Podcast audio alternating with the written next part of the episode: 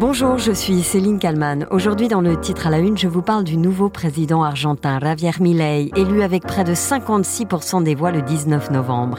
Un président difficile à classer. Son surnom, El Loco, le fou. Voilà qui résume sans doute très bien le personnage.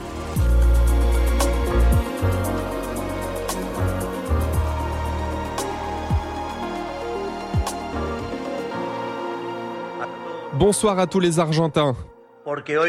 Parce que c'est aujourd'hui que commence la reconstruction de l'Argentine. On dit de lui qu'il admire Donald Trump et qu'il apprécie particulièrement Jair Bolsonaro.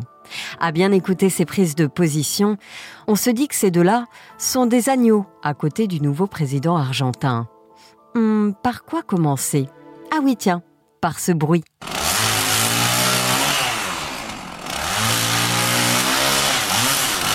Ce bruit, c'est celui d'une tronçonneuse, l'objet fétiche de Javier Milei, maintes fois brandi en meeting.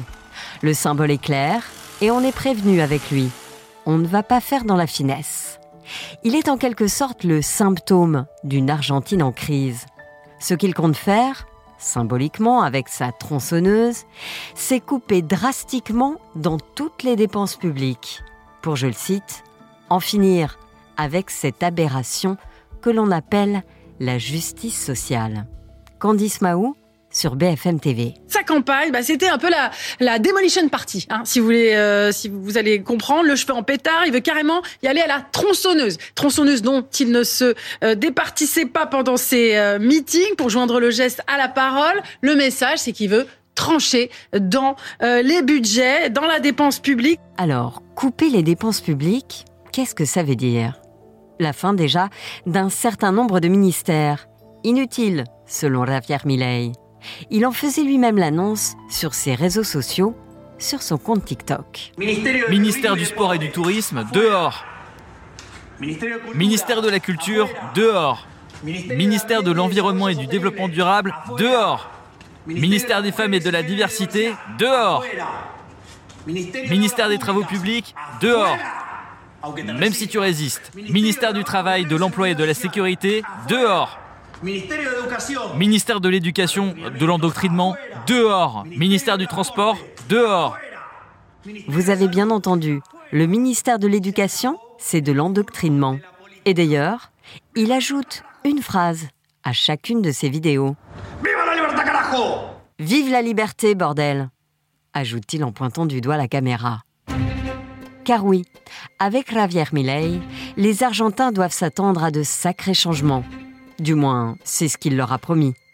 Nous sommes ici le soir de son élection. La situation de l'Argentine est critique. Les changements dont ce pays a besoin sont radicaux. Il n'y a pas de place pour des demi-mesures. Vive la liberté, bordel Viva la libertad, carajo Viva la carajo Des changements radicaux qui ont de quoi inquiéter. C'est le moins que l'on puisse dire. Petit florilège avec Marie Gentric sur BFM TV. Autre idée phare, c'est de dollariser l'économie parce qu'il estime que le peso, la devise argentine, c'est tout simplement un excrément. Il s'est également euh, fait connaître pour ses idées euh, sociétales. Disons, par exemple, il veut euh, déréguler la vente d'armes. Il veut également déréguler la vente des organes humains. Il est aussi contre le droit à l'avortement qui a été légalisé en Argentine en 2020. Vente d'armes, d'organes humains, évidemment, Javier Milei est contre le droit à l'avortement. Un meurtre assisté selon lui. Il compte bien tenter de revenir sur ce droit fondamental. Javier Milei se présente lui-même comme un anarcho-capitaliste, libertarien, qui souhaite donc passer l'économie du pays en dollars, supprimer la banque centrale et privatiser à toutes les sauces. Tout ce qui peut être dans les mains du privé le sera, dit-il, à commencer par les médias publics, qui, selon lui, ne sont rien d'autre que des mécanismes de propagande. Concernant le réchauffement climatique, je vous le donne en mille, ce n'est selon lui qu'un cycle, et surtout en rien la responsabilité de l'humain. Javier Milei est né en 1970 à Buenos Aires. Il a le parcours, dirons-nous, assez classique d'un Argentin. Comme beaucoup, il aime le sport national, le football. Un de ses anciens coéquipiers raconte dans une interview Il se jetait partout. S'il fallait plonger dans la boue, il le faisait. Quand il taclait, il se transformait. Il faisait des choses complètement folles. Il plongeait la tête la première. Autant de choses qui nous faisaient dire ce type est complètement fou. Fou peut-être, mais assez intelligent pour capter que son pays, jadis grande puissance, a fini par décliner. Il apparaît comme un incompris, ce qui plaît, et il comprend que le peuple est fatigué par cette Argentine qui va mal. C'est l'une des inflations les plus élevées au monde, plus de 142,7% sur un an en 2023, plus de 94,8% en 2022. L'Argentine n'arrive pas à endiguer ce fléau de l'inflation qui est au niveau le plus élevé depuis 32 ans.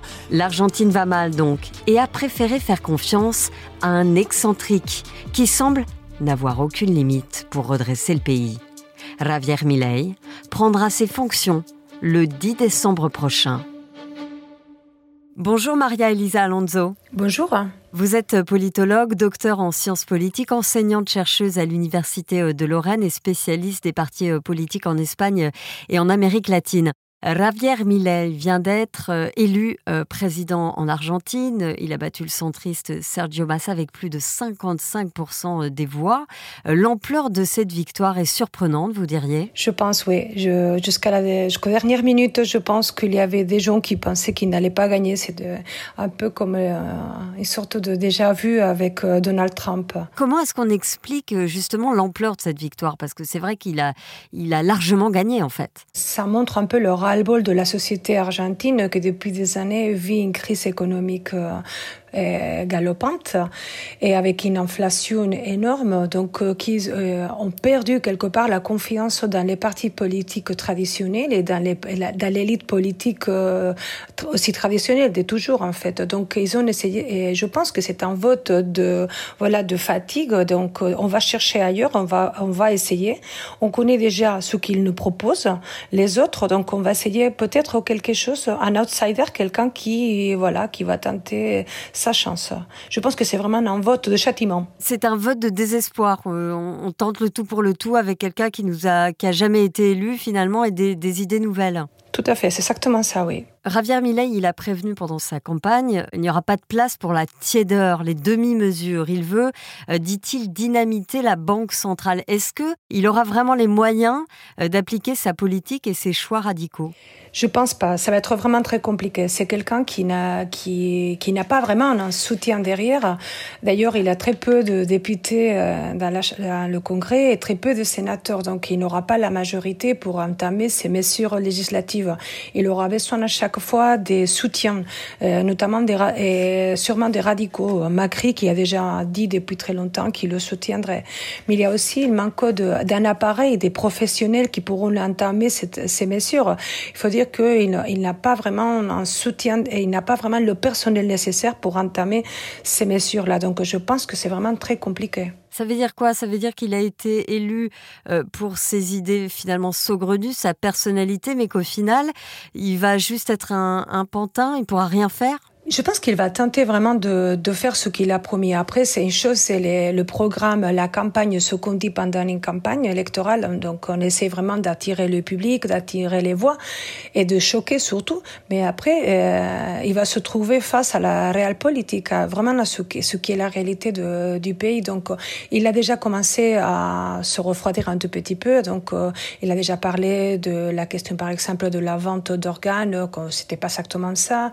Et la Banque centrale, on ne va pas non plus la dynamiter, on verra comment on peut limiter son, pouvoir. Donc il commence déjà à se rendre compte que finalement il ne pourra pas entamer tout de suite ces mesures de choc. Il dit qu'il il, lui faudra quelques mois pour commencer à avoir des résultats et je pense qu'il va essayer. Après, il faut voir combien de soutien il réussit à avoir. Il a également dit qu'il voulait rompre les relations diplomatiques et commerciales avec le Brésil euh, et la Chine. Est-ce que ça aussi, ça peut vraiment aller jusqu'au bout? Oh, pas vraiment. Il, a dit d'ailleurs en mai qu'il qu'il aimerait bien même faire disparaître le Mercosur. Mais c'est vrai que bon, même si euh, pour lui le Brésil, euh, comme Cuba, Nicaragua, Venezuela sont des, des pays de gauche, alors pour lui c'est pas des interlocuteurs valables. Euh, le, les relations avec le Brésil s'imposent parce que quand même ils sont des pays frontaliers, donc il ne pourra pas dynamiter cet accord. Et avec la Chine non plus, parce que finalement la Chine c'est l'un des principaux, principaux interlocuteurs de, de de l'Argentine euh, du point de vue économique. Euh, donc, euh, il ne pourra pas non plus rompre les relations. L'ampleur des enjeux économiques avec la Chine sont tellement énormes qu'il ne pourra pas vraiment rompre les relations, que ce soit diplomatiques ou autres, avec la Chine. Euh, Milley, c'est un ultralibéral. Il a aussi euh, dit qu'il voulait privatiser un maximum, commencer par les médias publics, réduire de 15% les dépenses euh, publiques. Il affirme même que la justice sociale est une aberration qui entraîne un, un fort déficit budgétaire. Qu'est-ce que les Argentins peuvent espérer de ce programme? En fait, tout est dans l'hypothèse. Hein. on ne sait pas qu'est-ce qu'ils peuvent atteindre et qu'est-ce qu'il va faire non plus. Il parle par exemple de voilà de, finir avec l'assistanat et toutes les dépenses publiques, les réduire au maximum.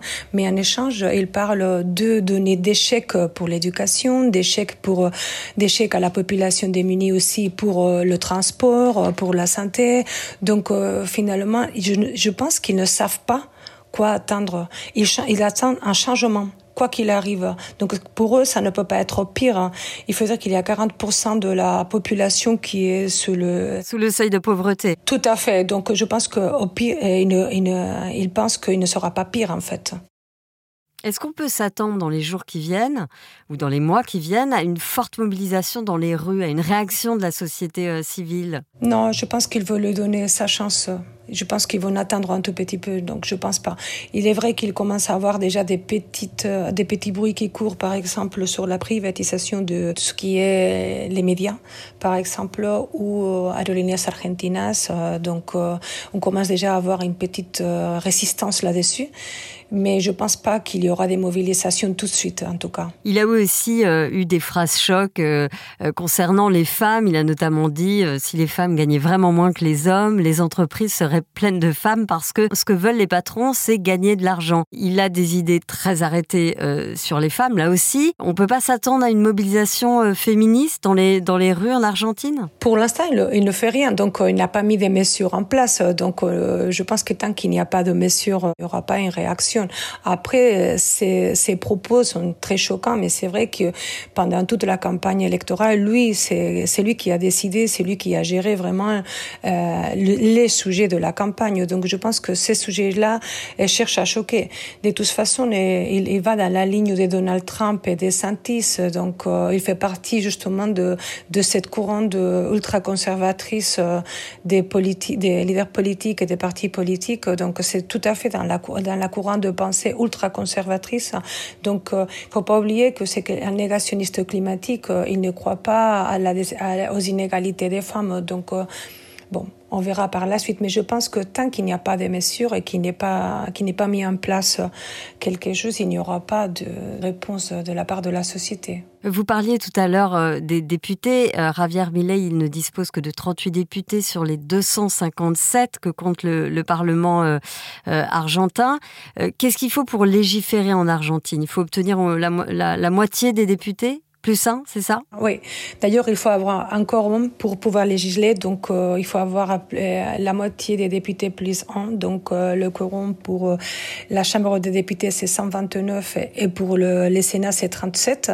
Donc, il n'a pas le quorum à, lui-même. Donc, il faudra qu'il fasse des accords avec les radicaux, donc avec les proches de Macri, et on verra bien avec qui il trouve vraiment le soutien pour pouvoir législer. Et en plus, voilà, il faut avoir des majorités pour euh, entamer la procédure législative. Donc c'est là vraiment tout le souci pour lui. Merci beaucoup, Maria Elisa Alonso. Je rappelle que vous êtes politologue, docteur en sciences politiques et enseignante chercheuse à l'Université de Lorraine. Merci d'avoir répondu à mes questions pour le titre à la une. Merci beaucoup.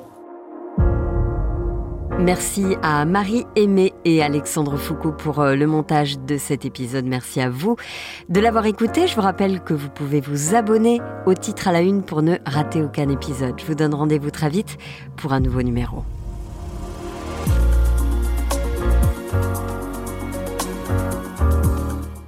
Vous avez aimé le titre à la une? Alors découvrez la question info. Dans l'épisode du jour, on revient sur la flambée des maladies respiratoires en Chine.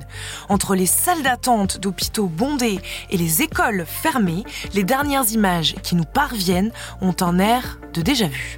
Pourtant, dans un communiqué, la Chine déclare que ce n'est pas un nouveau virus qui frappe son pays, mais seulement des maladies respiratoires bien connues. Alors, faut-il s'en inquiéter? On a posé la question à notre spécialiste santé. La question info, c'est à retrouver en podcast sur bfmtv.com et sur toutes les plateformes d'écoute.